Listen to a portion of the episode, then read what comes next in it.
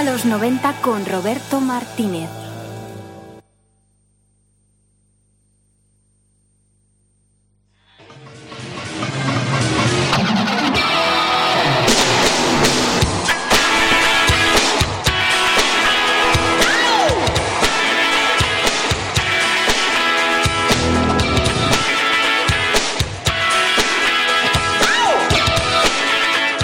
Son las seis y media, sintonizas el 107.3. Arranca Bienvenido a los 90.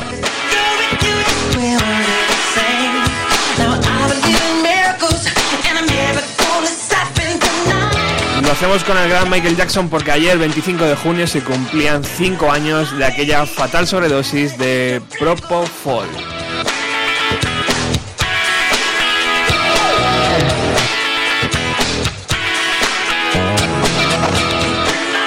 El día eh, fatídico se convierte como esos días que todo el mundo recuerda, ¿no? ¿Sabes dónde estabas cuando murió Michael Jackson? Evidentemente todo el mundo recuerda aquel día.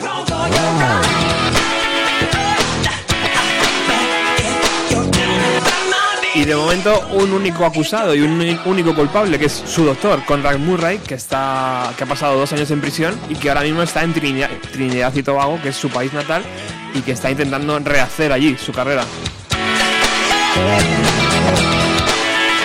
Por eso ya abrimos con Michael Jackson, con la voz del pop en directo en un concierto en Múnich en 1997.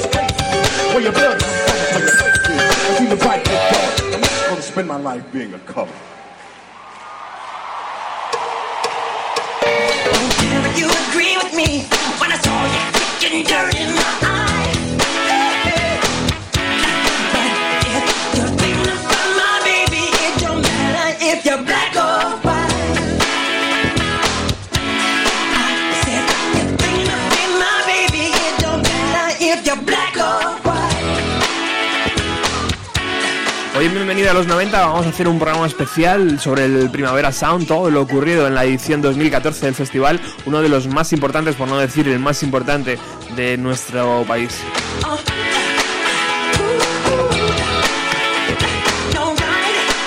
Y lo vamos a hacer de la mejor forma posible y es con Felipe Couselo, sabéis que es amigo del programa, un hombre de radio que mm, tengo suerte de que cada vez, eh, cada semana se deje caer por aquí, nos hable de música noventera. Muy buenas tardes Felipe, ¿te recuerdas el día que Michael Jackson murió? Sí, muy buenas tardes Roberto. Recuerdo además cuando me enteré. eh, estábamos, fíjate, era después de salir del trabajo, estábamos unos cuantos compañeros tomándonos algo en, en un bar. Antes de eso habíamos ido a hacer un regalo de cumpleaños muy especial a un compañero. Alquilamos entre todos un, un Hammer limusina de esos. Eh, éramos más de los que permitía la empresa para ir, pero dimos un- una hora, un paseo muy absurdo por Madrid y volvimos a, a donde habíamos salido, al mismo bar. Y justo, fíjate, era un bar que además fallaba la cobertura. Entonces, eh, estábamos como en la parte de atrás y yo sé que alguien fue hacia adelante a la barra, la parte que estaba más cerca de la puerta, y cuando volvió le había llegado el mensaje a su teléfono de que se acababa de morir Jackson. La cara blanca, imagino. Eh, ¿No? Una cosa... Nadie- Además coincidió que era un chico que, que era un poco dado a, a contar mentiras, estas cosas, y todos, venga ya, invéntate otra, se va a morir Michael Jackson, hombre. Nadie se lo creía. No, no, hasta que de hecho fuera gente saliendo y preguntando, porque no nos lo creíamos, y fíjate.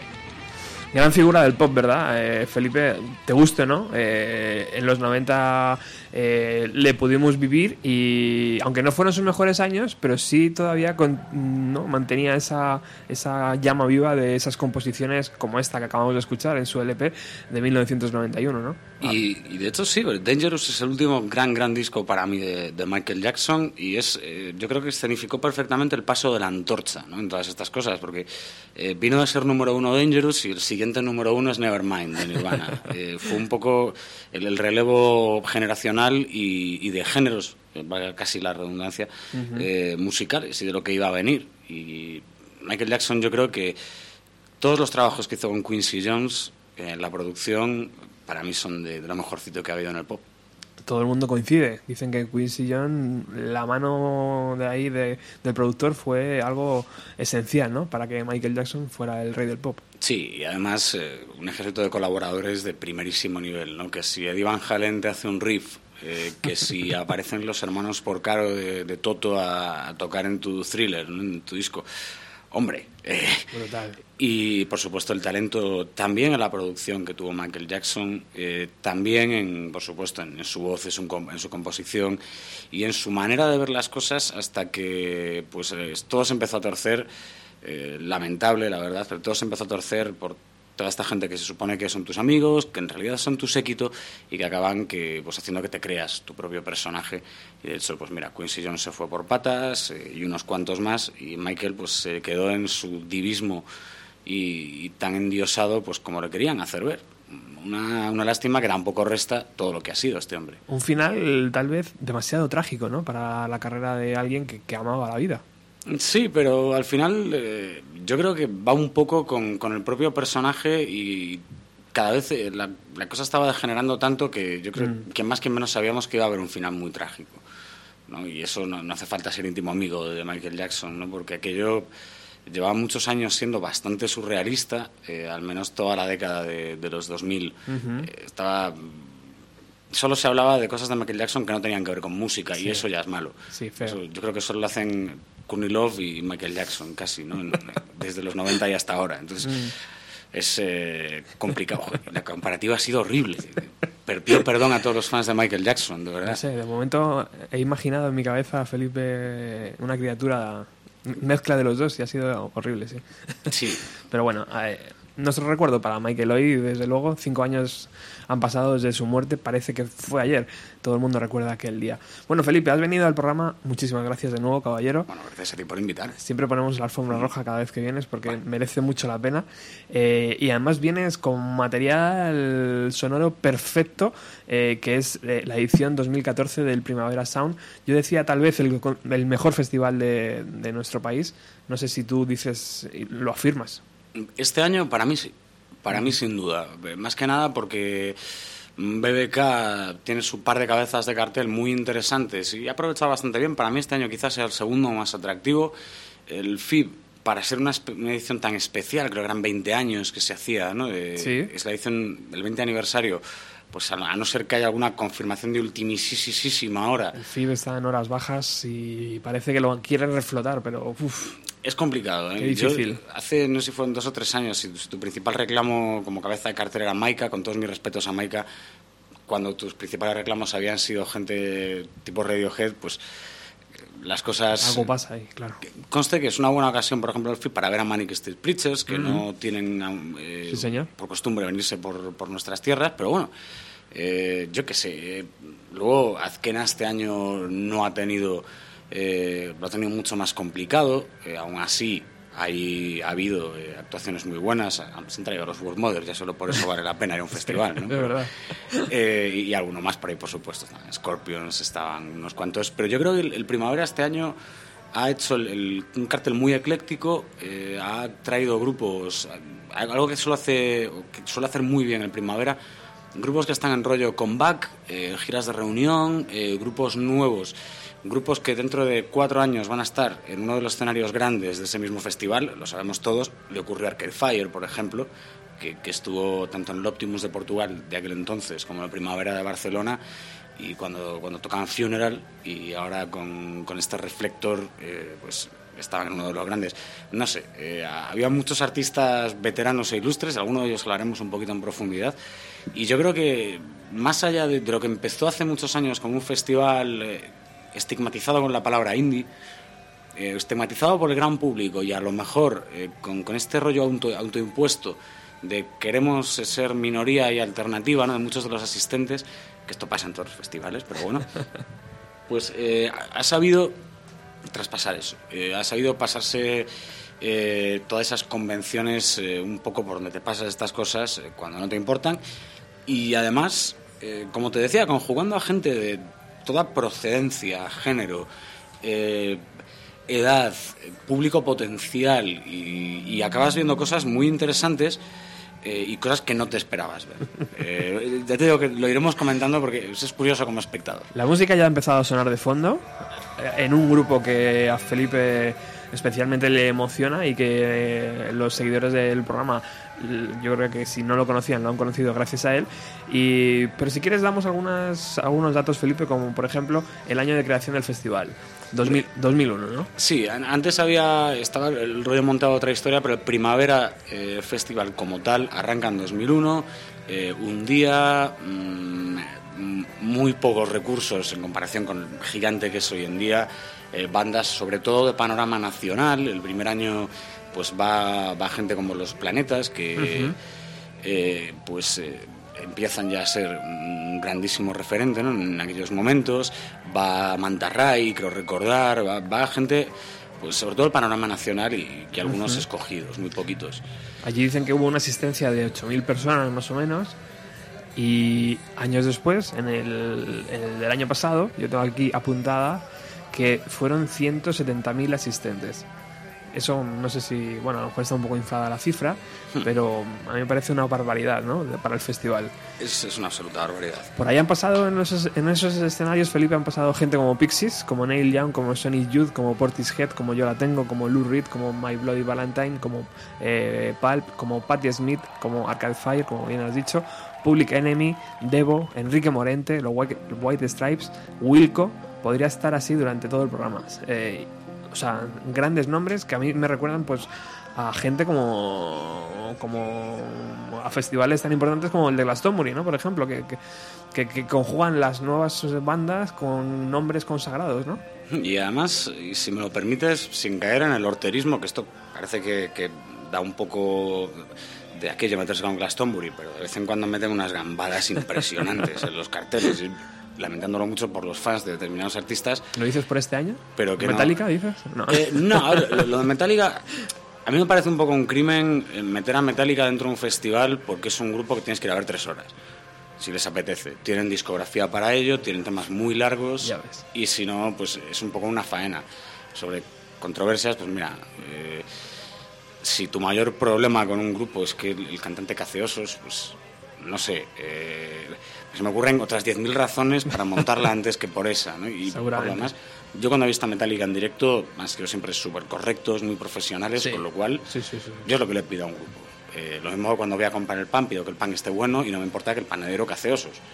Eh, no, no es algo por lo que yo elija la panadería. Pero vamos, que de vez en cuando sí que meten eh, algunos gambazos extraños. Este año Primavera ha tenido la suerte de esquivar, eh, no sabe muy bien por qué, eh, a, a esa banda que ya había tenido pues, en momentos surrealistas por su gira europea, que son la banda hasta el Macaulay Culkin, ¿no? de Pizza Underground, eh, que estaban eh, pues, puestos para un, uno de los escenarios del festival, Ajá. el Hidden Tracks, ¿no? que era como de, de aforo reducido y tenías que pillarte tu entradita, que era gratis, eh, si pagabas el festival, pero pillarla con tiempo, y se cayeron a última hora gracias a- al demonio, y eh, por lo menos nos eh, vimos eh, privados de eso, porque ver a, a una banda que yo, yo he visto cositas por YouTube y por ahí, y, Espantosas, ¿no? y además espantosas, homenajeando entre comillas a la Velvet Underground, que es uno de los cinco grupos más importantes de la historia del rock, o más relevantes, o más influyentes. Ese es doble sacrilegio. Qué peligro. Pues en, en Glastonbury de vez en cuando hacen cosas de estas. Eh, entonces, o, o cosas que te, te chocan un poco. Es como el año que el FIB ¿no? Eh, se lleva a David Guetta. Eh, yo con todos mis respetos a los DJs, sobre todo a los que hacen su trabajo, ¿no? No te llevan un pendrive, ¿no? como se ha dicho en muchas ocasiones de más de uno, eh, pues sí que choca, choca con otros cabezas de cartel. No es lo mismo que te lleven a David Guetta que te lleven unos Strokes, por ejemplo Hombre. eh, como cabeza de cartel por género, por eh, tipo de historia que llevan. ¿Qué hace el Primavera? Pues para llevarse un DJ eh, se lleva a, a Laurent Garnier, que es eh, uno de los tipos que prácticamente inventó toda esta historia de la electrónica en Francia, eh, al que no pude ver este año, por cierto, a las 4 de la mañana y estoy mayor para estas cosas. Pero tiene, tiene un poco el estilo y para mí es un poquito el, el hermanito pequeño menor de, de Glastonbury, ¿no? Con, salvando las distancias, desde luego en la península a lo mejor que hay este año. Sin duda. Bueno, luego nos vas a dar eh, cifras de lo que tú has visto allí, escenarios y bueno, pues todo esto. Y, pero está sonando el primer grupo, ya se han soltado por ahí dos o tres canciones y quiero que nos hables de él, Felipe.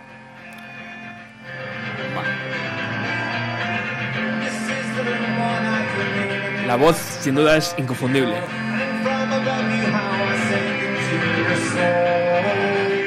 Este es el arranque del concierto, es el King Carro Flowers eh, Part 1, es un Neutral New Hotel, es una de las bandas que parte de los asistentes más esperábamos, banda que a finales de los 90 se disuelve porque su líder Jeff Mangum pues, eh, le da rollo ser estrella, sus motivos tendría, ¿no? tiene muchos problemas de ansiedad, etc. Y aparecen, eh, el año pasado apareció el solo en la primavera a hacer un pequeño set y este año se trae la banda. Eh, yo, claro, este fue el grupo por el que yo fui al festival, eh, lo tengo que decir, ¿no? Eh, mi futura señora y yo, pues, eh, labramos nuestra relación en base a una canción de esta banda. Es- todo el mundo tiene su canción, ¿no? Una pareja, pues, la nuestra era de este grupo y cuando nos enteramos que iban a venir, dijimos, pues mira, Ah, tenemos por ello. tenemos que ir. Y de repente te encuentras con que el, el escenario del Tomorrow's Parties, ¿no? de, de esta promotora indie del ATP, eh, es eh, uno de los dos más grandes, pero está totalmente a reventar. Hubo mucha gente, sobre todo bastantes críticos, por cierto, que no fueron. eh, me hace mucha gracia. Vas a ver a 200.000 grupos que se autoproclaman herederos del indie, del lo-fi, y no vas a ver a, a una de las bandas más relevantes de todo esto, pero bueno, no tiene opiniones. La actitud fue casi de, reverencia, ¿no? la gente entregadísima. Eh, cuando está sonando este Two Headed Boy, que es él solo, casi toda la canción con la acústica y nada más, aparece el, Julian Coster con el acordeón, que es uno de los instrumentistas que os lo comenté por teléfono hace poquito, hace un par de semanas. Es, es impresionante, era un espectáculo de ver en directo. La gente se queda eh, flipada, primero porque entiendes, empiezas a entender bien expresiones como lo-fi, como fast, eh, todos estos anglicismos que nunca acabas de, de ponerles tu cara, por así decirlo, pues aquí les pones música. Y les pones música de verdad. Eh, quizá eh, mm, yo siempre, cuando voy a un, un concierto, y los festivales es un poco lo mismo, siempre haces de, vale, pero ¿cuál no toca? No, pues yo echo de menos O Comedy, ¿no? O Comedy, que es un temazo, porque son más de 8 minutos y tienes una hora. Un festival te limita mucho el show, vas delante de unos y detrás de otros, y cuando tú acabas tiene que empezar el siguiente, con lo cual tienes que darle un poco de tiempo, no te puedes extender, salvo una banda, y ya lo contaré más adelante, que como era la última, pues dijeron que narices y, y estuvieron muy bien además. El caso, que siempre te queda alguna por, por sonar, pero sí que vas viendo eh, cosas pues que te gusta, y, así como a otros nos gustaron. El segundo disco de, de esta banda, Indelible Over the es el más conocido. Tocaron gran parte de este disco. Eh, ¿Qué pasa? Que tocaron unas cuantas de su primer disco, Every Island, que es un discazo, y, y a unos cuantos pues se le gustó menos. Una absoluta pena, yo les animo a que se lo compren. Eh, además, no te voy a decir ni que se lo bajen ni nada, este que se lo compre. que estos merece la pena, que están muy cuidadas además las reediciones. Pregunta inocente, Felipe. ¿Por qué no estaban en el escenario principal? Pues no lo sé, porque yo creo que tenía algo que ver con, con la timidez de este hombre eh, y con la. Porque ellos estaban en la ATP, que algunos de sus conciertos sí que se emitió por pantallas gigantes y tal, este no. Yo creo que no le molaba a él mucho, que vendría por contrato o alguna historia así, y por eso no. Algo me insinuó un, un chico que trabajaba en la organización que, que él creía que tenía algo que ver con eso. Con esta timidez, eso le pasa, por ejemplo, a Dylan. Dylan lo hace mucho. Cuando yo le vi a Dylan en un festival en Santiago de Compostela hace años, y es el único que no apareció en las pantallas gigantes. No se grabó ese concierto porque por contrato venía así. Yo creo que fue algo así y que de hecho pues supongo que la promotora que les lleva a ellos es esta, o su gira europea, que es esta Tomorrow's Parties y, y estaban en su escenario. Pues vamos a escuchar un poquito de esa actuación. Nos viaja- viajamos al Primavera Sound 2014 al escenario ATP.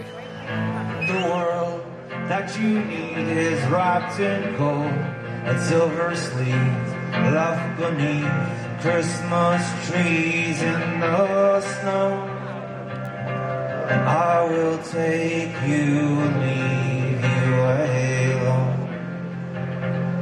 Watching spirals of white softly flow over your eyelids till all you did was wait until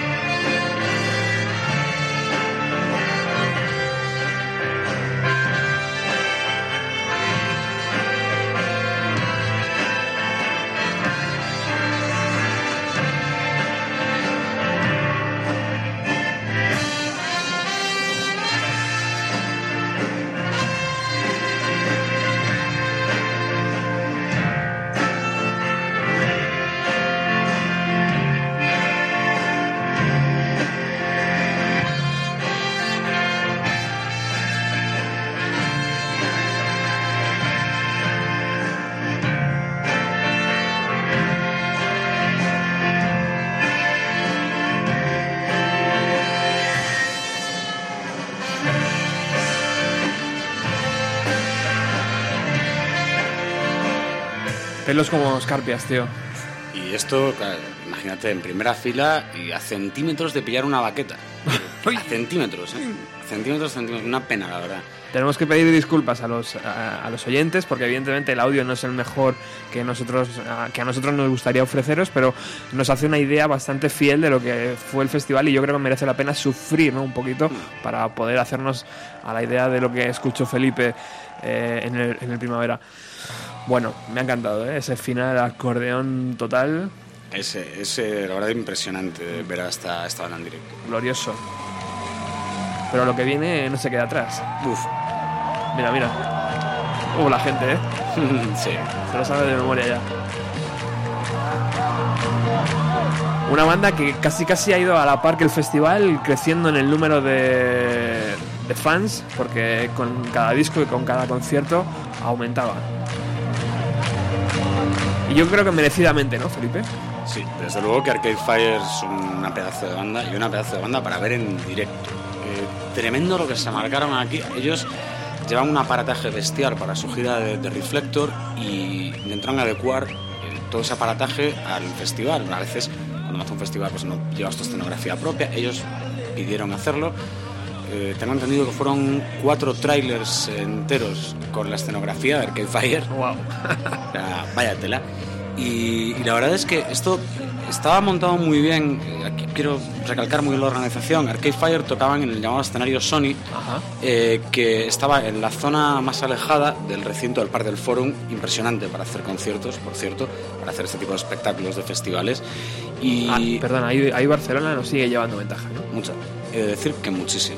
Eh, entonces, Fe- felicidades a la gente de Barcelona que nos está escuchando sí, sí, sí. y que eh, pueda disfrutar de este festival. De verdad que a nivel de organización un sobresaliente para, para la gente de primavera.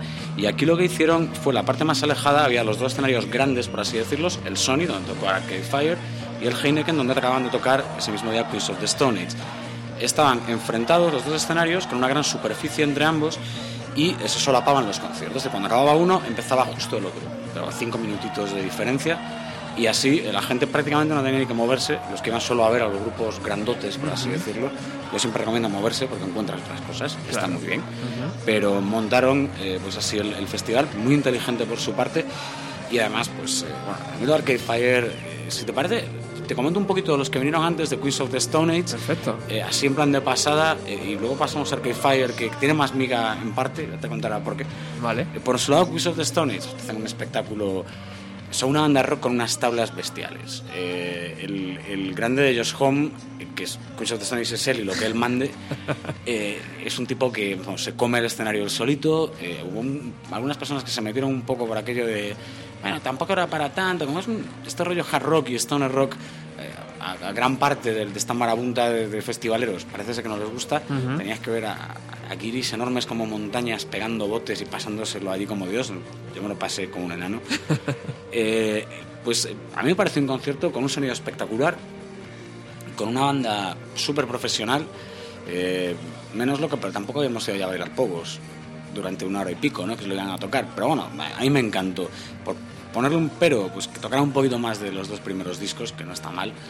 Me faltó quizá el, el First Giveth del, del Song for the Dead, Song for the Dead, pero por lo demás, eh, el momento Burn the Witch, con todo el mundo votando impresionante, eh, No One Knows, por supuesto, Go With the Flow, eh, Little Sister, Make It With You, bueno, un pedazo de bolo. Y luego llega Arcade Fire.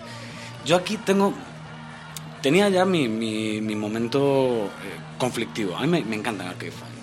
Funeral es uno de mis discos favoritos de los últimos 20 años. Me parece una obra de arte. ¿Qué ocurre? Que no soy un gran fan de Reflector, que es el disco que estaban presentando en esta gira. Entonces, a ratos el bolo se me hacía un poco pesadete. Porque los temas de Reflector son muy largos eh, y si no vas con mucha entrega, no te lo vas a pasar bien. Cuando tocan el Rebellion Lies, que es lo que está sonando aquí, te lo pasas como un enano. Eh, te lo pasas muy muy bien. Son ciento y la madre. Bueno, ahora que Fire ahora mismo creo que son seis en el line-up oficial, más sus cuatro músicos de gira, más alguno que se cuela por ahí. Eh, todo esto eh, tú le sumas eh, pues eh, esos, esos momentos de, de comunión con el público que muy pocas bandas han sabido mostrar. Yo creo que Arcade Fire son lo que son hoy en día porque la gente que les fue a ver de primeras se enamoró de ellos. No hay otra manera de verlo. Regin, sobre todo. Win Butler, yo lo vi muy cansado por momentos, pero es que están haciendo casi a bolo diario. Con en la mega gira que es de, de- de complicada, casi a bolo diario. O sea, eso no hay un cuerpo que lo aguante. Eh, Chassan, eh, su pareja, es una tía impresionante en directo, eh, lo da todo y más, y la verdad es que es el verdadero alma de este grupo en, en el escenario. La gente estaba muy emocionada con ellos, eh, lo que yo no acabo de ver de verdad es que, no sé, se, se les sigue teniendo... A ver, Arcade Fire hicieron su primer disco con el sello Mess Records precisamente por Neutral Milk Hotel. La gente fue a ver Arcade Fire sin saber que existía Neutral Milk Hotel y que tocaban en el mismo festival. Pero bueno, mejor que así los pude ver en primera fila. Vamos, muy bien. ¿Qué O sea, pasó? Seguramente muchos de los integrantes del grupo estu- estuvieron viendo el concierto, ¿no? Sí, de hecho, bueno, y a primera hora eh, había tocado, que no le pude ver, Colin Stetson, que, que ha tocado metales con Arcade Fire en, en las primeras giras, en- yo creo que hasta el Suburbs, eh, sí, hasta el Suburbs, yo creo, el tercer álbum ha tocado con ellos en, en gira y tenía ya su propio show, ha hecho los discos en solitario y tocaba ese mismo día. Pero bueno, esto te pasa, a mí me ha pasado mil veces ir a un concierto de Interpol y ver a gente con camisetas de Joy Division que no saben quiénes son Joy Division, pero saben eh, que, que al, eh, al bueno de Paul pues le encantan. Pues mira, es una pena, ¿qué se le va a hacer? Eh, el caso, que yo me lo estaba pasando con ellos muy bien, sobre todo cuando tocan Funeral. Suburbs es un álbum que yo los había visto tocando Suburbs ya aquí en Madrid una vez. Un álbum que en directo es impresionante, lo hacen muy muy bien. De hecho, me gusta más en directo en tal que en estudio incluso en ese álbum. Y luego llega la otra parte, que es que yo no me quedé a oír esto que está sonando. Pero bueno, Felipe, ¿por qué? Por favor. Este es el gran final, ¿no? Sonar un poquito.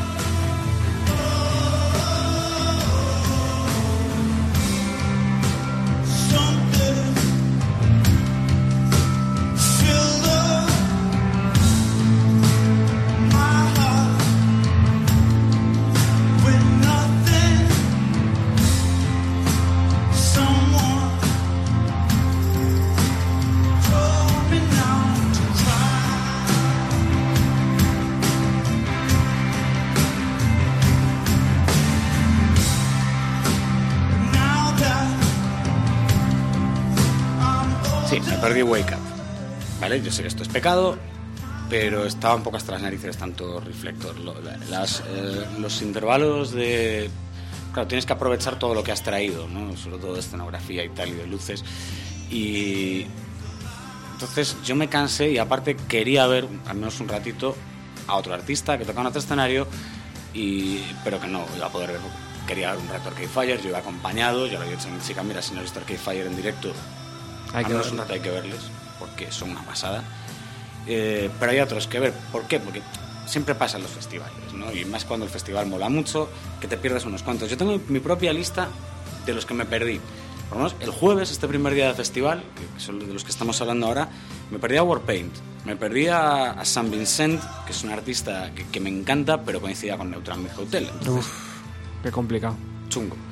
Eh, me perdí a, a Shellac. ¿Por qué? Porque Shellac estaban coincidiendo con Queens of the, Stone Age. Felipe, por favor. ¿Y, y qué haces? Además de esto sí quedan en la otra punta. Hay Shellac en el, en el Vice o en el ATP y, y Queens of the Stone Age en el escenario Heineken. Qué O sea, mala leche, tío. y, y era imposible ¿no? Eh, verles. Me perdí a, a un, a un chico catalán que yo creo que hablamos con él casi al final de, de la existencia de Carabé, se llama El Petit del Galeril y que me gustó muchísimo el disco y me hubiera gustado ir a verlo, pero justo un momento de, hacer turismo por Barcelona y de dejar las cosas y por la milla con el hostal eh, y ya no llegamos a tiempo. Me perdí a Stan Steel, que tocaban el jueves eh, y que también Me, coincidían. me estoy quitando el cinturón para azotarte, tío. Pero claro, mientras has visto a Neutral Hotel, a Queens of the Stone Age, a Arcade Fire y al que viene ahora, y dices, bueno, también has aprovechado. Y, y el que viene ahora, yo quería verle porque primero me encanta el show. Para que veáis que, que el Primavera Sound, sobre todo este año, ha sido un festival al margen de géneros. Mucha gente no recuerda el año que fueron Napalm Death, que, que la gente decía, es un festival indie. Y yo, sí, ya, por eso tocan Napalm Death. Claro. Eh, en fin, eh, pero este año to- tocaba un señor, por edad y por categoría hay que decirlo, un señor eh, de sesenta y pico años llamado Charles Bradley. En uno de los escenarios más, más bonitos, que era el escenario Reagan, que tú te lo encuentras eh, según vas a mano izquierda con unas gradas eh, y al fondo abajo el, el escenario y el mar de fondo. Wow. Eso te va llegando hasta la brisita. Fotazas, ¿no? Impresionante, qué bien te lo pasas además y qué a gustito estás en ese escenario. Y nos cogía además de vuelta para luego volvernos allá para casita. Y yo le dije a mi santa, vamos a ver a Charles un ratito, porque ahí me han dicho que este señor es eh, lo más parecido que vas a ver en tu vida a James Brown y que yo voy a ver a James Brown eh, y que es una gozada. Y allí que nos fuimos a... Y, y justo estaba sonando esto, ¿no? Cuando tú estabas viendo a este señor. Sí. Coincidía ahí, un poquito. ¿Lo estabas Sí, escuchando? No, no, no, no, porque estaban muy bien organizados los ¿Ah, sí? escenarios, que bastante alejados y no, te llegaban ni los ecos. Y aparte porque la voz del tipo que fuimos a ver, yo te digo que se comía brutal, ¿no? a, a una banda entera. Bueno, pues ahí habéis escuchado el final de, de este concierto y habéis escuchado la voz de Win eh, Butter diciendo buenas noches y, hasta siempre, ¿no? Y cuidar- cuidaros los unos a los otros, decía. Y una despedida muy friki, que luego otro de los integrantes, no sé quién era, debió preguntarle a alguien que le dijera alguna frase graciosa y se despidió con, la frase de bruja avería, viva el mal, viva el capital. Esto me lo contaron, ¿eh?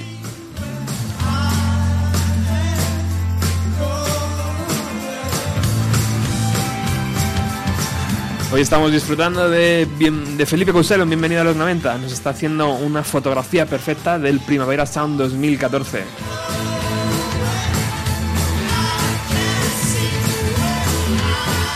Que todo hay que decirlo, Felipe, la entrada te la has pagado tú. Sí. Y el próximo año, a ver si tenemos un poquito de suerte, enviamos el programa ahí a las oficinas de primavera y para el 2015 no hace falta que... Algo, algo, algo te hacen pagar. Este año ha habido polémica ¿Ah, sí? porque se hicieron pagar 50 euros. A lo- a toda la prensa. A la prensa. Ajá. Pe- también porque, bueno, siendo sinceros, eh, en los festivales está empezando a haber una sobredosis de gente acreditándose que va a ver los conciertos y, y luego no, no se traduce en su trabajo. Porque No parece nada. no, no, no parece absolutamente nada de nada.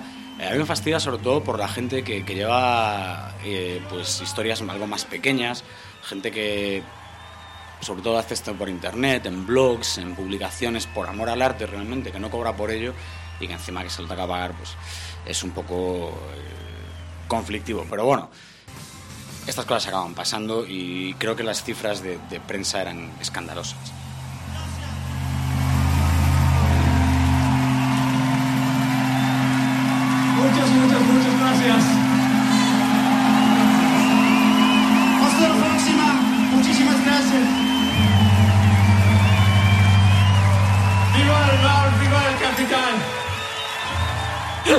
Pues ahí teníamos lo que decía Felipe.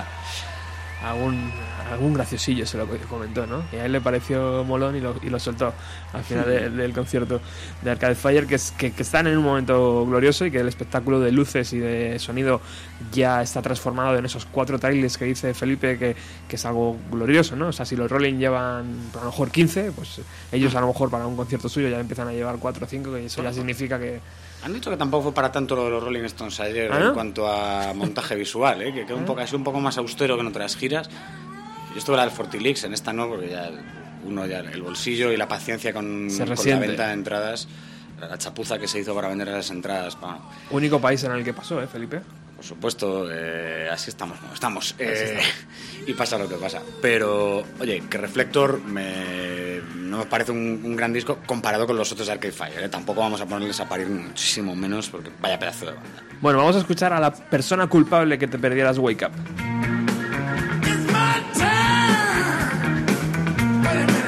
Y ahora lo empiezo a entender, Felipe. La cadera se me empieza a mover ya, ¿eh? Y hay más.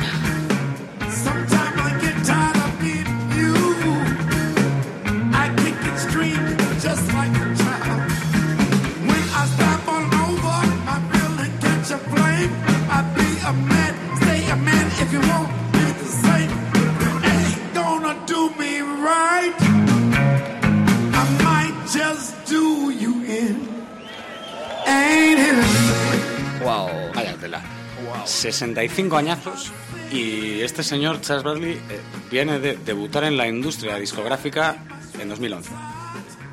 Así como te lo digo. Lo de este tío, la vida de este tío es impresionante. Es un hombre que... Un caso Rodríguez, ¿no? Algo así.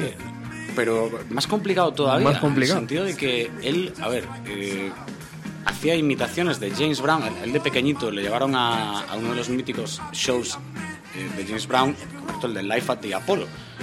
Pues, uno de los directos más famosos ¿no? de, de la historia del, del soul y de la música moderna. Y eh, mientras hacía otros trabajos en su vida, eh, pues se dedicó a ser imitador de James Brown en clubes. Mm, Cobrando lo justito, era un hombre que hasta hace nada era analfabeto, aprendió a leer y a escribir hace muy poco.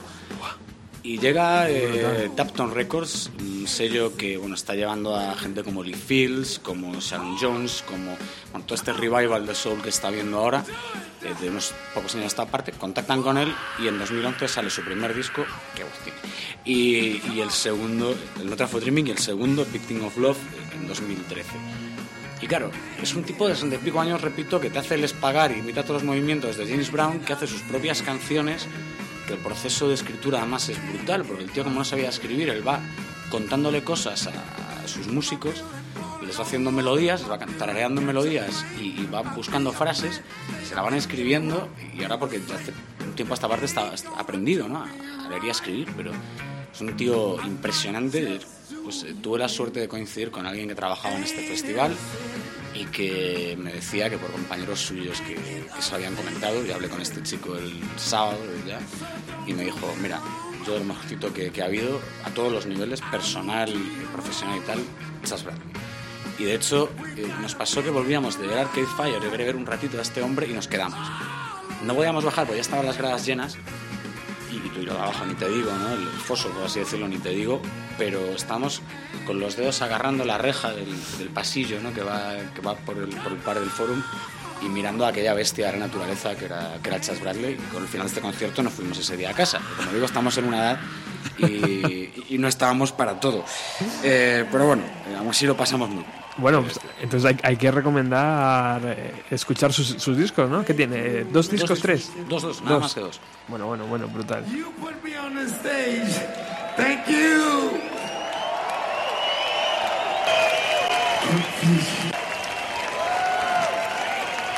Ladies and gentlemen, this is my favorite. I don't know why I like this song that I wrote, but I wrote it because it came from my heart. And I want to give it to you raw. I want to give it to you the way I feel it, the way I wrote it. My boys, my boys.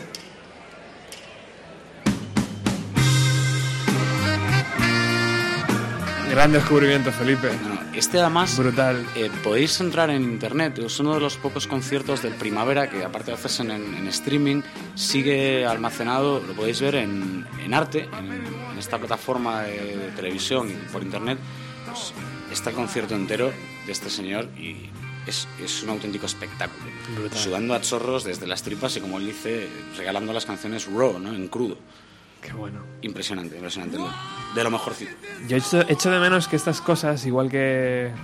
Sí, siempre estamos comparando, es verdad, pero echo de menos que la televisión eh, pública se haga un poco de eco, ¿no? Igual que la BBC emite eh, Glastonbury casi casi en directo, pues... Eh, ¿Por qué no aquí abrir un- una pequeña ventana en la 2 por la noche y que un concierto de estos esté disponible para que la gente que nos gusta la música podamos disfrutarlo?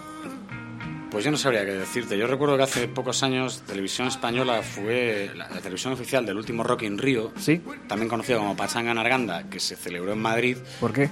Qué curioso, Eh, ¿no? Hmm. Y dejó bastante que desear.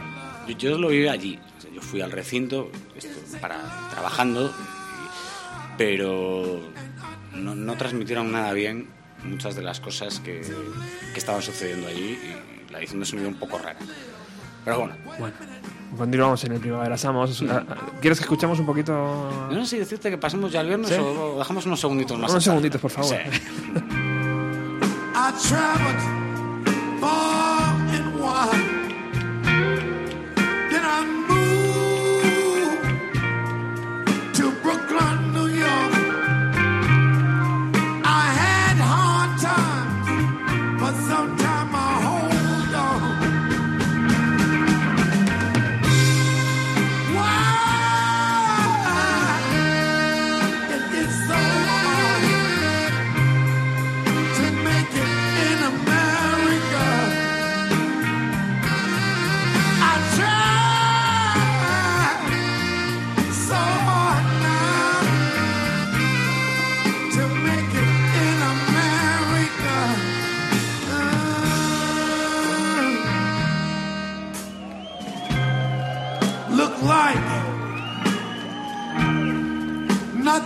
gonna change. So I said to myself, I, I gotta move away from here. So I went upstate New York, a little town they call Poughkeepsie. Got me a job. En cuanto termine el programa me voy corriendo a la tienda de discos a pillarme estos dos LPs, Felipe. Que vaya, vaya tela, ¿eh? Eh, La verdad es que yo, fíjate, cerré el, el jueves con este señor y abrí el viernes de festival eh, con otro que, que tiene más años todavía y que lleva una carrera, este sí, muy, muy extensa. Eh, la verdad es que el viernes me pasó un poco lo mismo que el jueves, de que te pierdes gente. Yo quería estar para ver a los Drive-By Trackers, ¿no? Que eran a las 7 menos Mítico. 20 de la tarde.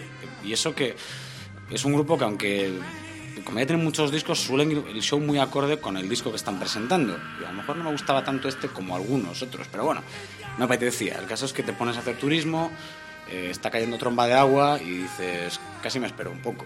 Eh, de hecho, Drive Trackers creo que les cayó eh, el diluvio universal y, luego paró. De hecho, paró para cuando me dio tiempo a llegar a ver a- al Dr. John. No fui, no fui a ver a las Haim, eh, que tocaban a la misma hora que Dr. John. Yo era un poco por curiosidad, aunque a mí este rollo tampoco me acaba de emocionar, y me fui a ver al Dr. John, ¿no? que es, es, eh, el espíritu de Nueva Orleans reencarnado y además eh, me dio mucha pena porque si hubiera ya una banda más numerosa, eh, habríamos disfrutado de toda la música del Dr. John. Llevaba cinco músicos, creo recordar nada más. Eso sí, una, una trombonista brutal, Sarah Morrow, que nos dejó alucinados a todos. Y la verdad es que fue un- una actuación, yo creo, muy esperada. Yo era uno de los que más ganas tenía de ver. Y lo curioso es que yo creo que gran parte de los asistentes eh, estaban más interesados en Dr. John porque su último disco lo había producido Dan Auerbach de los Black Keys que por quién es Dr. John. ¿no? Eh, Entonces se tocó, creo que fueron 10 canciones, fue un show de una hora y son canciones algunas de ellas muy extensas y con solos y tal. Pero claro, eh, se toca Good Night Irene, que es eh, una versión un tema de Led Belly. Para quien no lo conozca, pues Led Belly es el tío que hizo la canción de Black Betty. Eh, eh, os seguro que os acordáis de, de aquella canción que sonaba al final del Unplugged de Nirvana, de Where You Sleep Last Night, pues, la primera versión que hizo este señor. Es uno de los primeros storytellers, ¿no? contadores de historias de verdad del, del folk americano. Y Dr. John lo homenajeó con esta, pero es que además de eso se hizo. Pues, su, su primer homenaje a Nueva Orleans va siempre.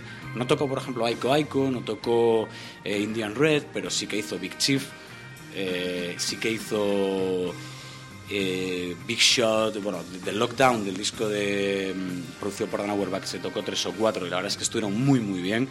Y además de, de todo eso, pues eh, se hizo, eh, yo qué sé, Right Place, Wrong Time, Such a Night, que es un pedazo de tema, y una versión, parte de- del on Gilded Splinters, que es quizá uno de los temas más conocidos de Dr. John, de, de su primer disco, el 68, el Gree Gree, y quedó muy chula también, y la verdad es que es una pena que el hombre esté mayor, pero fue una absoluta gozada ver a este señor también en el escenario Ray-Ban y esta vez además cuando te va atardeciendo, con el mar de fondo, con la brisa encima y tú en tu grada con tu cervecita y mirando a este tío que es historia viva de la música. El escenario ray que, que estaba bien situado, yo no sé si muy, muy alejado de- del resto de escenarios. ¿Había que andar mucho, Felipe? Bueno, No, tenías, ¿no? este estaba, según entras casi yendo hacia el, hacia el eh, fondo, en vez de irte a izquierda o derecha, el que te quedaba más de frente. Y la verdad es que yo no, no vi tampoco unas distancias excesivas. Eh, sobre todo, lo que hay que mantener muy bien en un festival es eh, cuándo y dónde vas al baño. ¿Vale? Porque se esquivan todas las colas, que es lo que pierdes, tu Oh, media hora, sí, sí. y cuándo y dónde coges cerveza Ahí está. o Coca-Cola o el refresco que quieras, ¿no? O agüita.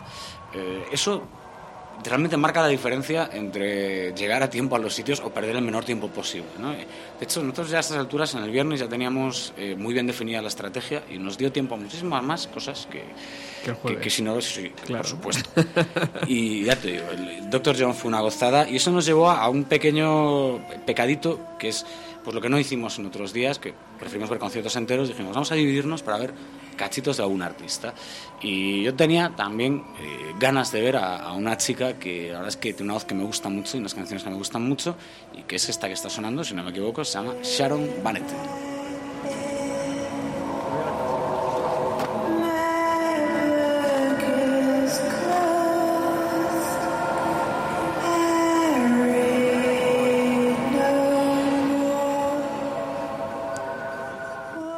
Artista que lleva un rollo muy, muy introspectivo, eh, lleva... No sé, eh, yo sé, había leído, no sé si fue hace un año o dos años, que había estado ya en primavera, pero de los primeros artistas que, que tocaron que había causado una impresión muy buena. Luego la fui conociendo, eh, primero por el típico colega barra profesional de- de publicaciones que te dice que es una especie de PJ Harvey mezclada con no sé qué historia y dices, bueno, diferente, sin excluir a nadie ni, ni que nadie sea mejor que el otro, etcétera, etcétera, pero tampoco... A mí una chica que me, ha gustado mucho, eh, el rollo que llevaba muy, muy místico, pero a la vez eh, muy andar por casa, es decir, no se las da de diva, no, no intenta montar eh, un show ni provocador ni nada, hace un- una música, la verdad es que muy sugerente, que te deja no sé, si, si entras en su juego, este tipo de grupos que tejen, artistas que tejen su propia atmósfera, si entras en el juego, sobre todo en directo, eh, sales conquistado. Aquí, bueno, yo veía bastante gente un tanto indiferente, en el sentido de que están un poco ocupando algunos de ellos su tiempo, no sabía muy bien a qué escenario ir, y dijeron, venga, vamos a ver un poco a esta, a ver a qué suena. Eh, quedaron un poco alucinados. Esto es como ir a ver una peli de Berman, sin saber lo que es. Eh, pues evidentemente, si quieres ver los Transformers, si vas a ver una peli de Berman, te vas a aburrir. Eh, tienes que ir con ganas, ¿no? Aquí, aquí, aquí se ve claro el, el eclecticismo ¿no? que hablabas al principio del festival. Sí, porque tú a lo mejor vienes de ver a los Drive-By Trackers con toda su descarga de, Southern Rock y Malababa, eh, trenzada con otras cositas que han ido haciendo después. Te vas a ver un clásico como es el Dr. John, eh, luego te vas a ver a, a esta chica, a esta Sharon Van Etten, pero lo mismo te podrías eh, haber ido a ver pues, a las Haim, que es un poco, vamos a decir, pop. No sé si existe el término pop alternativo, pero vamos, a llamarlo un poco así.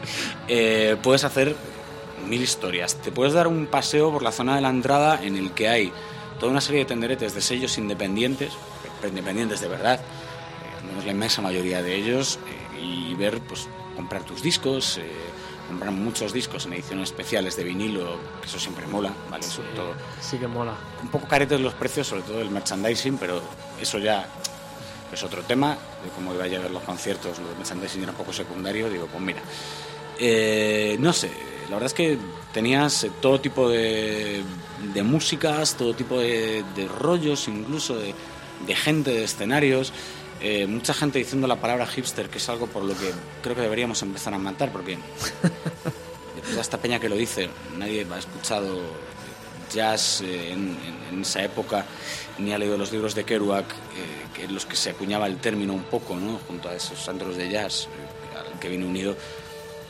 Pero bueno, eh, tampoco vamos a abundar mucho en esas cosas. Yo tengo un colega, un buen amigo, que cifra la, el- la magnitud del festival por el precio de la cerveza.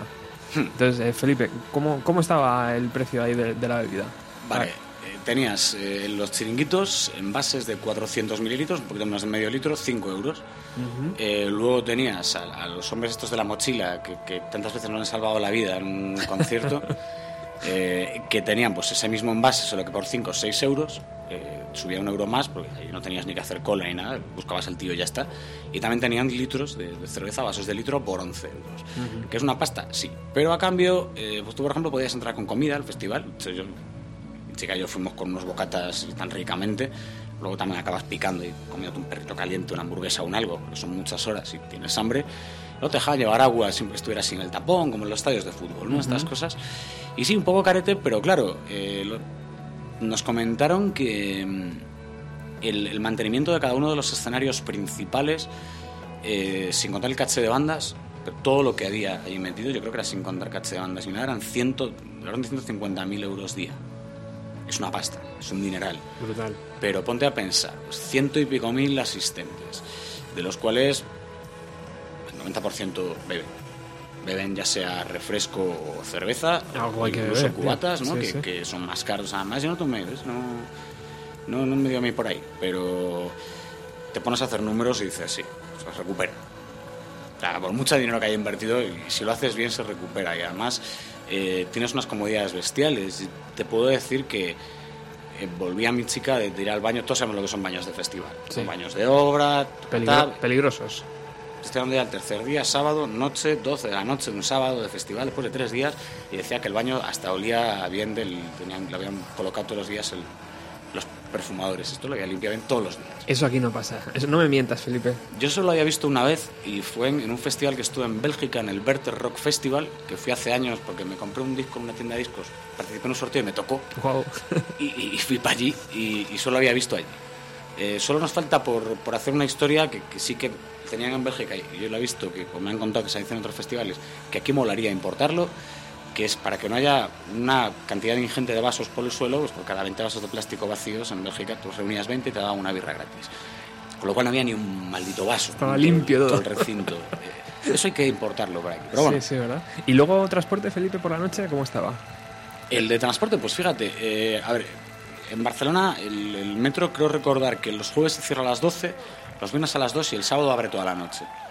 Con lo cual, eh, pues el sábado no hay problema. El viernes nosotros nos fuimos, ya os contaré ahora por qué, en el último metro. eh, y el jueves salimos de allí y según salías, el par del Forum, que por el metro estaba a dos minutos andando, eh, ves que sale mucha gente cuando tú sales, pero que hay una hilera de taxis, todos ellos con luz verde. Como Mordor, ¿no? ¿Te Pero- imaginas allí? Sí, sí, sí. O sea, eso es lo que falta. Yo me imaginaba un coro de valquirias, ¿no? Gritando allí y, y yo estaba alucinado. O sea, no sé. Y hay veces que vas a un concierto, que es una sala pequeña, ya no te digo ni, un- ni en un estadio, ni en un, ni un festival, y te cuesta Dios y ayuda a encontrar un puñetero taxi. Sí. Aquí era una bendición. Los O sea, taxistas se sabían que el viernes y el sábado no era su día, pero que el jueves podían ir allí a saco No. y, el estaban viernes- todos allí, ¿eh? El viernes estaban bueno, pero y de hecho nos preguntaban, y el taxista que nos llegó dice, ¿hasta qué hora está esto? Para saber cuántos viajes me da tiempo a hacer. Y Claro. A pues creo que están hasta las seis. así que, En fin. Y luego el, el par del foro está céntrico, o sea, quiero decir, está lejos de la ciudad o... No, es eh, una continuación casi de la ciudad. Ajá. Tienes la, la playa, la, eh, toda la zona de Barceloneta subiendo. Yo es la primera vez que voy a Barcelona, así que te hablo como turista. eh, Pero vamos, eh, está todo bastante cerca si sabes moverte. Luego el metro sí que funciona bien, la frecuencia de trenes. eh, nada, cada tres minutillos teníamos tren. Entonces, realmente está en la propia ciudad, pero sin ser el mogollón, mogollón, mogollón, claro, de la ciudad. Pero sí está dentro de la propia ciudad y eso es una ventaja. La verdad es que es un recinto alucinante. Qué guay, qué guay. Bueno, estamos disfrutando de las palabras de Felipe Couselo y hoy estamos viajando al Primavera Sound 2014. Si te lo has perdido, aquí, aquí te lo vamos a contar todo.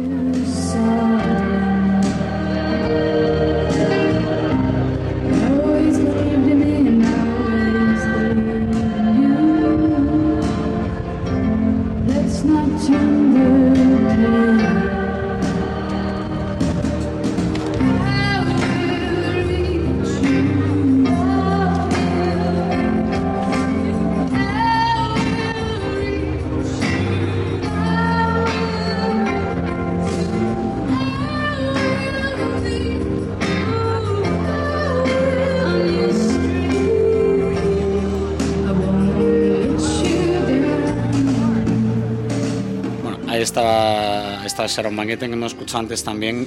El otro cachito de grupo que me pude ver en ese rato que fueron Slow Dive. No, Slow Dive, eh, para los amantes de, de los 90 en concreto, de todo lo que llamaban el shoegaze, esta gente, rollo Jesus and Mary Chain, que, que miran al suelo, que están de espaldas al público y que van tejiéndote su atmósfera y, y- y pasando un poco lo que hay alrededor, eh, pues eh, era un grupo que todo, todo el mundo quería ver, ¿no? de, esa- de ese tipo de, de público. Era una banda que venía de gira de reunión, llevaban desde finales de los 90, yo creo, sin, sin tocar el grupo entero. Y la verdad es que tuvieron uno de los escenarios principales, ellos tocaron en el Sony y, y dieron un conciertazo. Si no te gusta este rollo, pues a lo mejor no lo vas a saborear igual. Pero sí que había mucha gente para ver a Slow, no para quizás Slow Dive, pero sí eh, cogiendo sitio para ver a los que venían después en el escenario justo de enfrente, el Heineken, que aprovecharon para decir, oye, qué bien suena, ¿quiénes son estos? Empezaron a mirar en el programilla, todos. Yo ahí, claro, si le doy otro trago a mi cerveza, mascullo una maldición eh, en voz baja y digo, bueno, vamos a olvidarnos de esto, pero mola que la gente... No sé, yo cuando voy a un festival, como he pagado la entrada, eh, me chapo el cartel de arriba abajo y si hay gente que no conozco, pues eh, me pongo a escucharlo, que hay muchos, muchos lugares de streaming eh, para, para escucharlo. Totalmente. Y, y así te encuentras, pues eso, con los Slow Dive, que, que te hace un concierto, la verdad es que muy, muy chulo. Eh, así de, de bandas noventeras y demás, pues fíjate, tuve la suerte de verles, pero ese mismo día me, me perdí por ver lo que iba a venir después de Slow Dive a Slint, que según dicen fue los mejores bolos del, del festival. Eh, y, y me perdí también bueno, a War on Drugs, me perdí ese día a Lee Ranaldo, que venía con, con The Dust, que es uno de los ex Sonic Youth, y tenía unas ganas enormes, pero, pero no podía ser, Imposible, ¿no? porque sonaban estos señores a esa misma hora.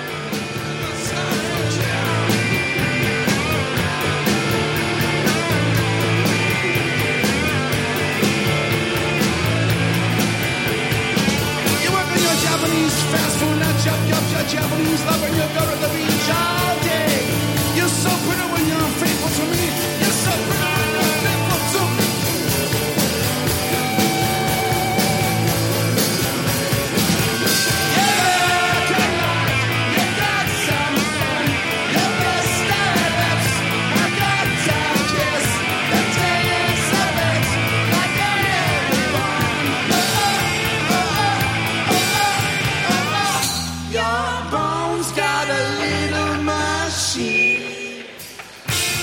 Pixies, que van ya por su decimosexto, eh, decimosexto bajista. I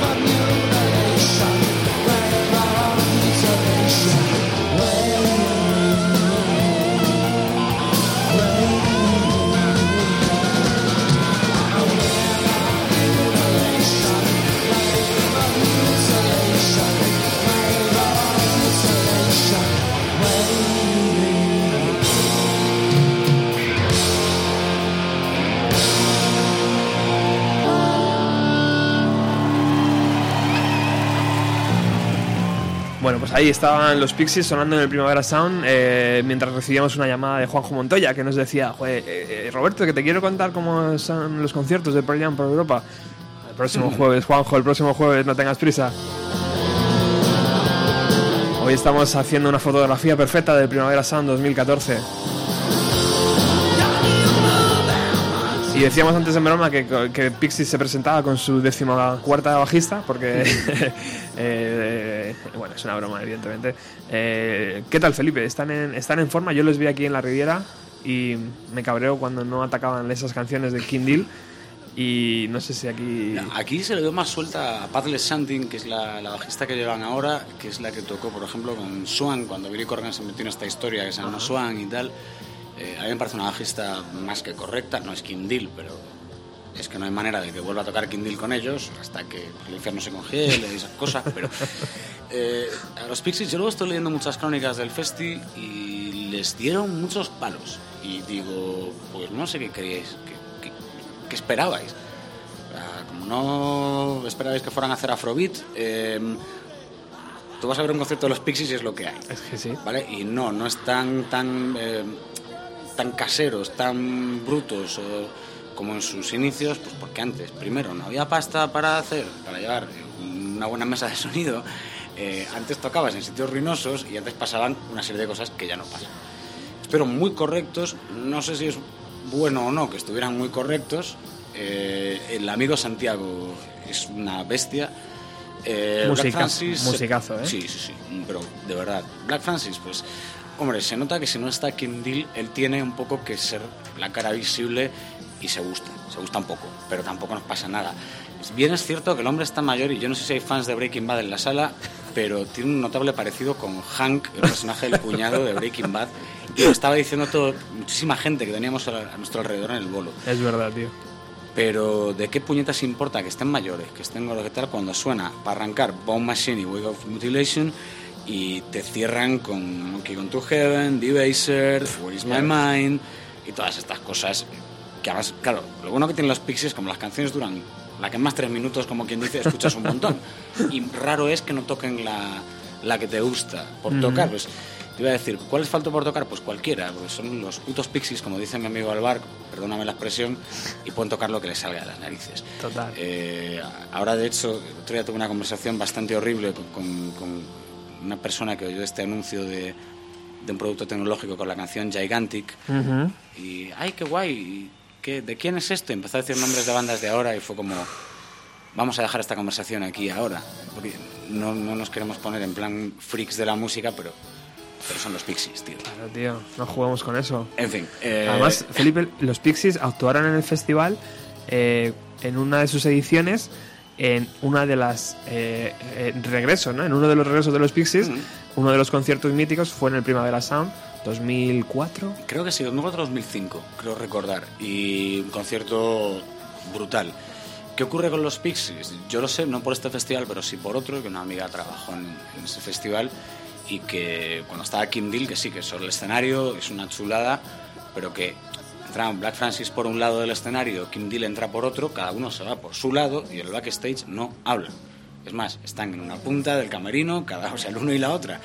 Y decía que, claro, de puertas para adentro daba un poco de rollo. Luego, de puertas para afuera, todo para adelante. No se, no, se hacían muchas coñas entre ellos, pero bueno. Tienes a esta chica, esta Patley Shanting, que aparte de ser una gran bajista, eh, estas que parece que se, se, se cayó en la marmita de los porros cuando era pequeña, pues tiene esa cara de felicidad total y de buen rollismo absoluto, ¿no? Y dices, le da buen karma a la banda y, aparte que es una, una bajista brutal. ¿eh? Bueno, también era bajista brutal, la anterior eh, King, ¿no? Que también Sí. se llamaba King. Pero ya que San Maraquín también tenía un poco de... De mala, mala baba, ¿eh? ¿Qué vais a hacer? ¿Vais a ponerle la, la ropa de, de Kim Deal también y esto va a ser un rollo Norman Bates o qué? ¿Sabes? Es- En silla de ruedas ahí, ¿no? Sí, daba un poco de yuyu. Pero bueno, yo qué sé. Dicen que, ellos dicen que si ella quiere puede volver a tocar con ellos. Sí, sí. Ella por ahora creo que no se ha pronunciado. Está con las Breeders, ¿no? Está haciendo ahí Sí, eh, el regreso de las Breeders por Sí, todo el enésimo también. Tuve también. suerte de verla un año con las Breeders aquí en Madrid en un festival y también es una. Sí, señor. Bueno, vamos a escuchar un poquito de esta canción mítica ya.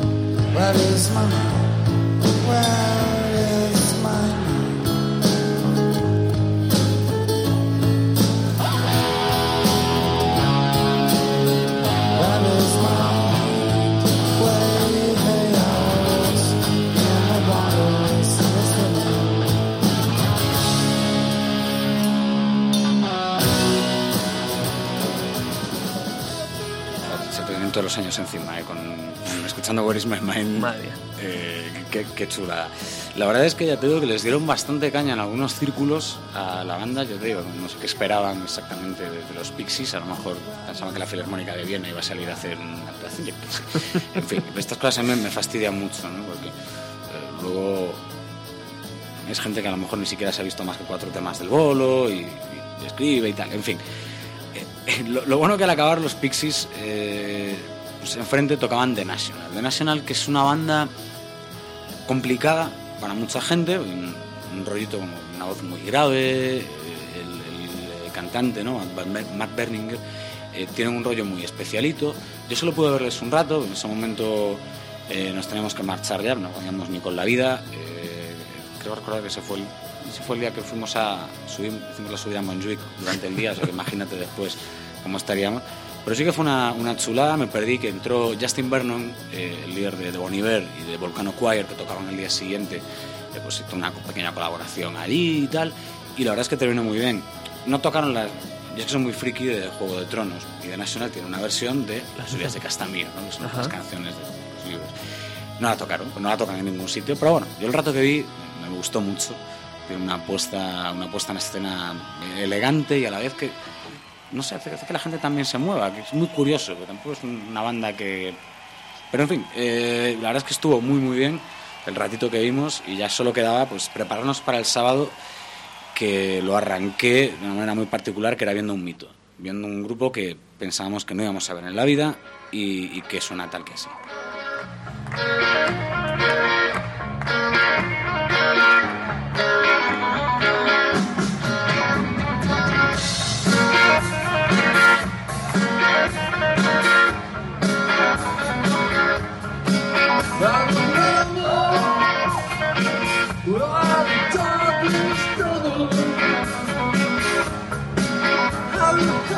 Qué mal está Tom Berlén, pero como nos mola escucharle. Estos son Television y esto es Marky Moon. Eh, una canción y un, y un álbum que la gente, la mitad de una generación conoce por una canción de Amaral, eh, pero que en realidad, pues, esto está en el corazón del punk, ¿vale? Y de la escena del CBGB.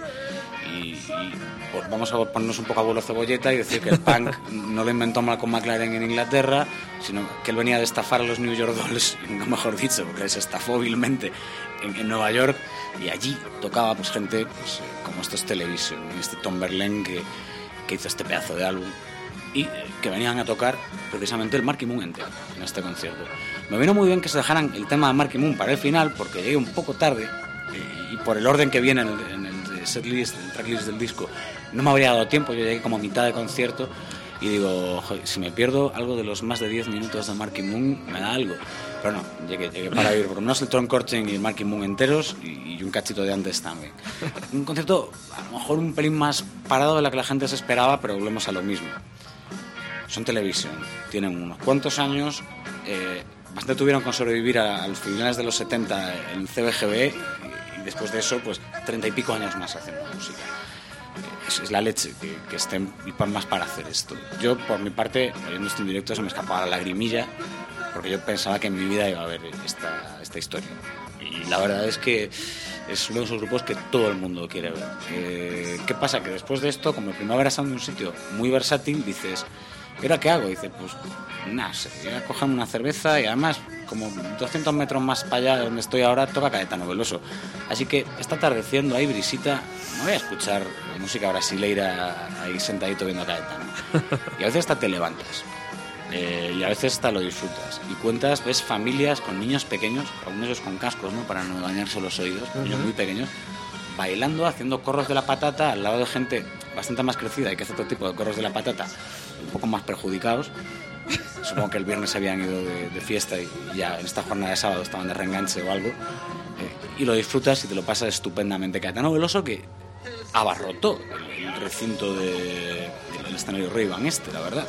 Fue un- uno de esos conciertos que es un poco todoterreno porque a nadie le disgusta, ¿no?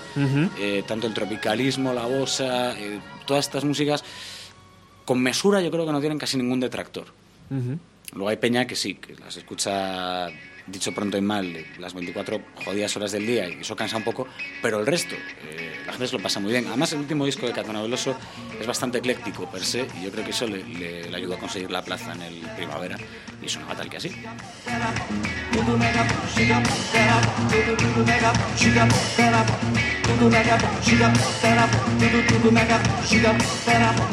tudo mega bom, giga bom, pera bom, tudo, tudo mega bom, giga bom, pera bom. Alegria excelsa pra você. No paraíso astral começa a ter. Uma alegria excelsa pra você. No paraíso astral começa a ter.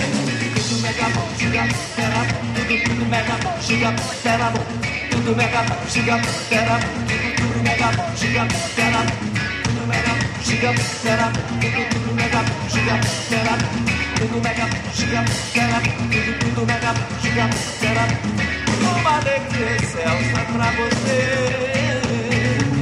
No paraíso astral que começa a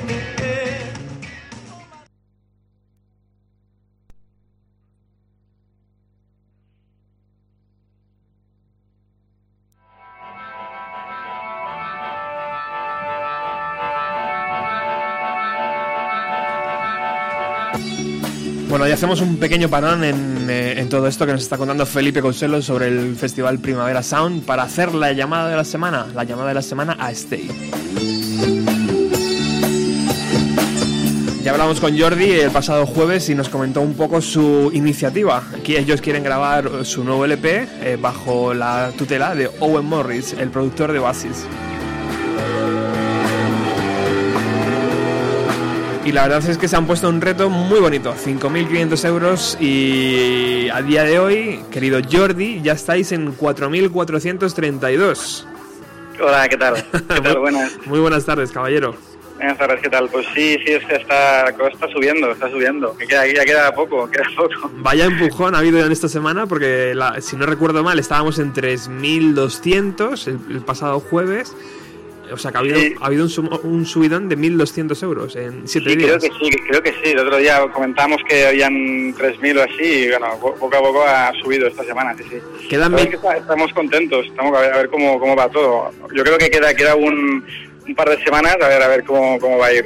Quedan exactamente 22 días para que se cierre todo esto. Yo, Sí. yo creo que el objetivo se va a cumplir de sobra. Eh, Sí, ojalá, ojalá. Y, y Owen Morris, ya, ya junto con la banda, vais a poder a- deleitarnos con este sonido que estamos escuchando de fondo y que son un poco las canciones ¿no? que van a estar dentro de, de ese trabajo, ¿verdad, Jordi? Sí, hemos colgado una, una pista de, de SoundCloud con, con demos, con trozos de demos para dura unos cuatro minutos para que la gente pues pueda ver un poco el, el- el- el rollo. Son, son demos solamente.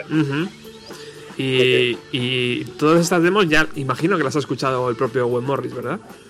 Sí, estamos trabajando con él. eh, bueno, le vamos enviando material porque él está en Escocia. Le vamos enviando el material y él nos va diciendo, pues por aquí, por allá, corta aquí, esto fuera, esto dentro. Y estamos así, trabajando trabajando con él a través de, pues, enviando- enviándonos MP3 bas- básicamente. Y hablando también, el otro día hablé con él. Ajá. Y no, no sé, en principio también, esto claro, de, de forma orientativa. Lo importante es ser aquí, ¿no? Cuando estemos en el estudio, que Ujú. seguramente van a surgir más cambios. Qué grande. Bueno, para todos los oyentes, eh, eh, ahora Jordi os va a decir la página donde podéis entrar, que es stay.cat. Eh, desde ahí pues lleva al link donde podéis comprar el EP desde 7 euros la descarga digital, a 13 euros el CD firmado eh, junto con la descarga y, también apareces en los créditos. Eh, por 16 euros tienes la edición en vinilo y luego pues tienes un montón de cosas más. Por ejemplo, por 30 euros tienes el CD más la discografía de la banda y luego pues... eh, Mm, Tienes, por ejemplo, puedes asistir un día a la grabación eh, con Owen Morris para dos personas y puedes conocer al mítico productor y a, la banda. Y hay un parche de bombo todavía por ahí, del Passport to Freedom. Hay, hay cositas interesantes, Jordi, todavía. Sí, sí, ya quedan pocas, ¿eh? pero bueno, sí que como has dicho bien el, el, pas- el parche bombo, yo creo que es precioso y está ahí para, para quien quiera cogerlo, es de la, de la gira de, de- del, cuart- del tercer disco del, Ujú. 2000, del año 2000 2010 y no sé, a ver quién se anima. ¿Qué, qué es, ¿Cuál es la pregunta que llevas eh, pensando durante días que le vas a, a a decir a Owen Morris cuando le tengas delante? ¿Algo sobre Oasis? ¿Algo sobre la intimidad de los Gallagher, tal vez? Bueno, más o menos por mail o, hablando con él ya, ya, ya hablamos un poco de anécdotas de, de cómo graban ellos y tal. Ajá. Y bueno, yo preguntas que tengo son muchas de las canciones que estamos preparando, ¿no? Eh, yo tengo muchas preguntas porque, claro, él está súper liado siempre y, cuando está en Roma está en Estados Unidos y tal. Ajá. Y vamos hablando, pero pero poco. Yo espero espero también, cuando, cuando esté aquí, que va a estar un mes en Barcelona, pues pues ya ahí abordar todo- todos los temas, ¿no? Qué sí que bueno. nos, nos, nos cuenta, pues esto, historias de Noel Gallagher, que, que, bueno, que aunque, aunque iba a grabar ya, pues siempre preparaba una canción en el, en el viaje para el estudio, siempre tenía alguna canción ahí guardada. Ajá. Y nada, no, la verdad es que, que nos anima siempre con, con historias de este tipo, ¿sabes? Y es divertido. Y Jordi, ¿quién fue, fue tal vez en una noche de, de, de borrachera quien alguien cercano al grupo dijo, oye, que no te grabáis con Owen Morris? ¿Cómo fue esto? De decir, vamos a por Owen Morris, que es el productor que queremos para el próximo LP. No, eh, bueno, la verdad es que, eh, te bueno, te- como te comenté ya, enviamos a varios, a tres o cuatro productores eh, de, de- de primer orden y al final él, él respondió, él respondió y el tío encantado, encantado que con la música, encantado de que, de que hacíamos así psicodelia, que éramos de Barcelona. Bueno, todo junto ya, pues no sé, los gris, Barcelona y el sol y el verano, pues le- les encanta, ¿no? Y también yo creo que, bueno, eh, le gusta viajar y, y, bueno, no sé ya la, la edad que tiene, yo debe rondar los, los 50 y pico de largos ya. Y nada, y se animó a venir. La verdad es que parece un- una persona muy, muy, muy, muy humilde en este sentido. Qué guay. Bueno, pues la repercusión de vuestra campaña está siendo seguida a través de muchas re- eh, de radios y de, y de páginas especializadas. Yo me alegro un montón y cada vez que veo que estáis más cerca de la meta, A ver, a ver, ojalá, sí, sí. estoy mucho más contento. Así que eh, yo te invito a que el próximo jueves volvamos a hablar, pero antes eh, digas a la gente dónde puede entrar para colaborar con esta con este nuevo trabajo de Stay. Y si quieres, el próximo jueves te, te- te pregunto ya, te adelanto la pregunta. Te voy a, te voy a hacer preguntas sobre vuestra relación con Buddy. vale, vale. Vale, pues bastante bien, bastante bien, la verdad es que sí, sobre todo con un miembro. No respondas, seguramente- no respondas todavía, Jordi, el próximo Ah, vale, jueves. Vale, vale. Bueno, Pues nada, de- deciros que, bueno, antes que nada, que gracias a, a los que están participando en la campaña. Y bueno, la información está todo en la, en la página nuestra, que es eh, www.stay.cat. Ahí está toda la información y los links. Y nada, pues gracias a todo el mundo que, que nos está apoyando. Y no sé, esperamos a ver, a ver cómo, cómo va esta semana y os contamos la, la que viene. Muchísimas gracias. Nosotros nos quedamos escuchando este pequeño extracto de las nuevas canciones de, de- de que va a estar en ese LP. Vale, muy bien. Gracias. Pues gracias, buenas tardes. Adiós.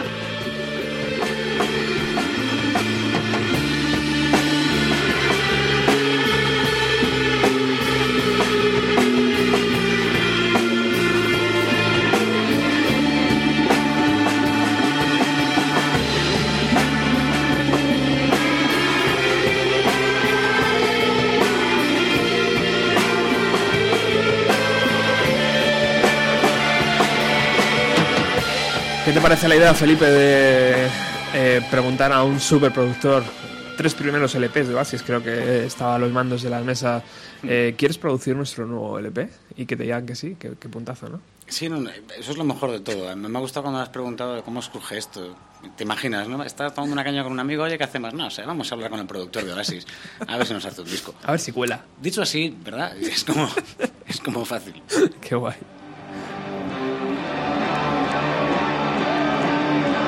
Bueno, estamos llegando al final de Bienvenido a los 90. Ya está por aquí Alex con su ruta 130, que como sabéis eh, despega justo cuando nosotros estamos aterrizando. Y, y estamos en un punto álgido ¿no? del festival.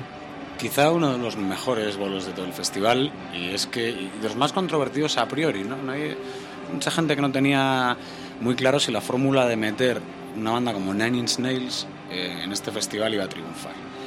Eh, luego al final no hace más, eh, no hay- más historia que decirles, mira, da igual género, si la banda es un cañón de banda, tira. Y aunque el público a priori no, no parezca que sea el idóneo, si la banda es un cañón, tira. Y Nine Inch Nails y Tres Rednor en, en singular se convirtieron en quizá de lo mejorcito de todo este festival, al menos de la parte que yo pude ver. Eh, un concierto alucinante, una escenografía súper austera en algunos momentos, pero con una intensidad, eh, los juegos de luz estaban muy muy bien pensados y con una intensidad, sobre todo por parte de, de Trey Reznor, ¿no? que es el alma de Nine Inch Nails, que es un tío que transmite tanto, tanto en, en un bolo que te olvidas de todo lo demás. Por estos me perdí yo, por ejemplo, ver a Cloud Nothings, que me apetecía mucho, pero quería ir cogiendo sitio aquí. Eh, me perdí a, a Ty Segal también, eh, y alguno más en esa jornada de sábado, pero mereció la pena. Primero porque el setlist fue brutal. Eh, yo creo que fue la única banda de las que yo vi que estuvieron más tiempo del permitido. Luego solo quedaba otra actuación en el escenario de enfrente de los escenarios grandes. Iban a tocar los Fouls. Lo hicieron muy bien, por cierto, pero después de esto será muy difícil ¿no? Eh, hacer algo que, que quedara en la retina de los demás. Ya ves. Y, y se tocó 15 minutos más con un par de temas alucinantes. Habían metido. Fue alternando mucho entre todas las épocas de este proyecto, entre las partes más guitarreras, otras más electrónicas, dando una definición de manual de lo que es la música de Trey Reznor. Y lo mismo tocó Reptile, que fue un momentazo, que Piggy, Copy of Faye, The Day the World Went Away, Disappointed, Came Back Haunted, que también fue un gran punto, Closer, y ya cuando se cumple más o menos el tiempo de concierto a priori, está tocando The Hand That Fits y dices, ¿se va a ir? Me falta alguna. Y acaba eh, Hand That Fits y empieza Head Like a Hole, pero como como un cohete detrás. Y ya cuando acaba Head Like a Hole, eh, la gente, bueno, es que ya no toca hard, claro, y ya se apagan las luces y la gente se empieza a ir. Y de repente se enciende una luz blanquita, aparece él, empieza a sonar hard y, y dices... Eh, eh, lo bueno que había mucha gente, fíjate lo que es a veces la vida, ¿no? Y lo que es una versión bien hecha. Había gente que cantaba más con la entonación de, de Johnny Cash por la maravillosa versión que hizo de Hart, ¿no? Que es como transmitir esa misma letra pero un tío con 40 años más contándotela de otra manera y cantándola de otra manera. Y había gente que la cantaba como Johnny Cash, eh, pero uno de los momentos con más magia de todo el festival, cualquiera de, de- de- de las dos horas y pico que tocaron Nine Inch Nails.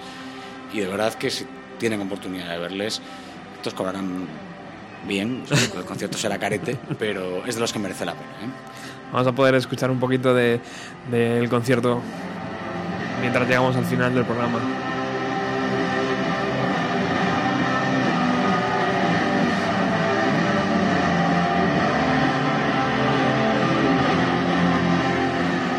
Es tan denso como me, como me lo imagino, Felipe, eh, la presentación de, de.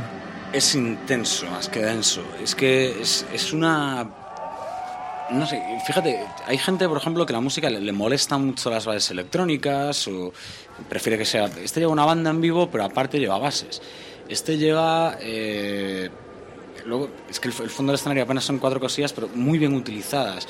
Y lo que transmite es, es de una fuerza brutal. Yo cuando veníamos hacia aquí, hacia la radio, te comentaba que hay pocos frontman que te hipnoticen o que sepan hipnotizarte. Eddie Vedder es uno, y cuando he visto a Pearl Jam, eh, aparte de que las cantas todas como un niño pequeño, eh, lo miras al tipo y te quedas loco. eh, bueno, como ya estáis siguiendo la gira europea, Sí, sí. te- te lo pueden confirmar todas las semanas. Y, y luego, este tipo consigue que te concentres solo en él. Y apenas vas a mirar a Robin Fink, que es un guitarra como la copa de un pino que está a su lado haciendo un trabajazo, eh, y apenas te vas a acordar de alguna que no han tocado. Eh, Yo, por mi punto friki, me hubiera gustado que tocaran la versión de, de Joy Division, de Dead Souls, hasta que salía la pe- en, el cuervo. Ujú. que la versión de Nine Inch Nails me parece fantástica, pero Qué buena. no pueden tocarlas todas, no hay menos una banda con un proyecto más que una banda con tantos discos a sus espaldas, pero sí, es, es una, una intensidad diferente al 90% de conciertos que vas a ver. Vamos a ver.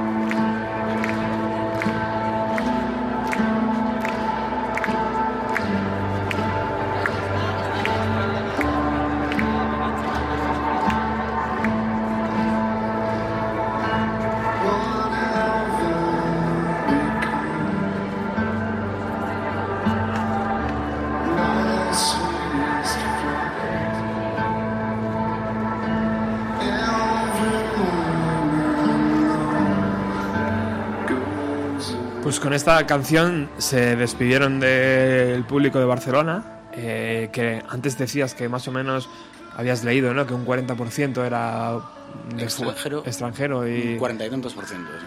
algo, algo muy significativo, ¿no? Mm, Sí, bueno, no. Barcelona, siempre que vas, ves en sus calles el 40% de gente que no es de allí. Y, y, por supuesto en sus festivales pues también pasa algo parecido, ¿no? Pero también pasa en Glastonbury, ¿no? Y también pasa en cualquier festival de Francia o de... Sí. Hay mucha gente en Europa y Europa se mueve bien, tienen precios asequibles los vuelos y, y siempre venir a España es recomendable, ¿no? Para la gente de fuera porque Sí, el, pre- el precio suele ser asequible. Sí, los, los precios locales son bastante buenos. Así que con esto se despidieron eh, el grupo de Trent, Trent Reznor y con esto nos tenemos que despedir nosotros porque ya está aquí Alex. Eh, Felipe, ha sido un verdadero placer. El placer todo mío, por supuesto. Que- se han quedado cosas en el tintero, imagino, pero esto es, esto es la radio, ya la conoces tú bien, más, más que yo, o sea que eh, ya te invito a un próximo programa de lo que quieras, amigo. ¿eh? La, la- la puerta siempre abierta, ya lo sabes. Muy bien, iremos pensando. Muchas gracias por venir.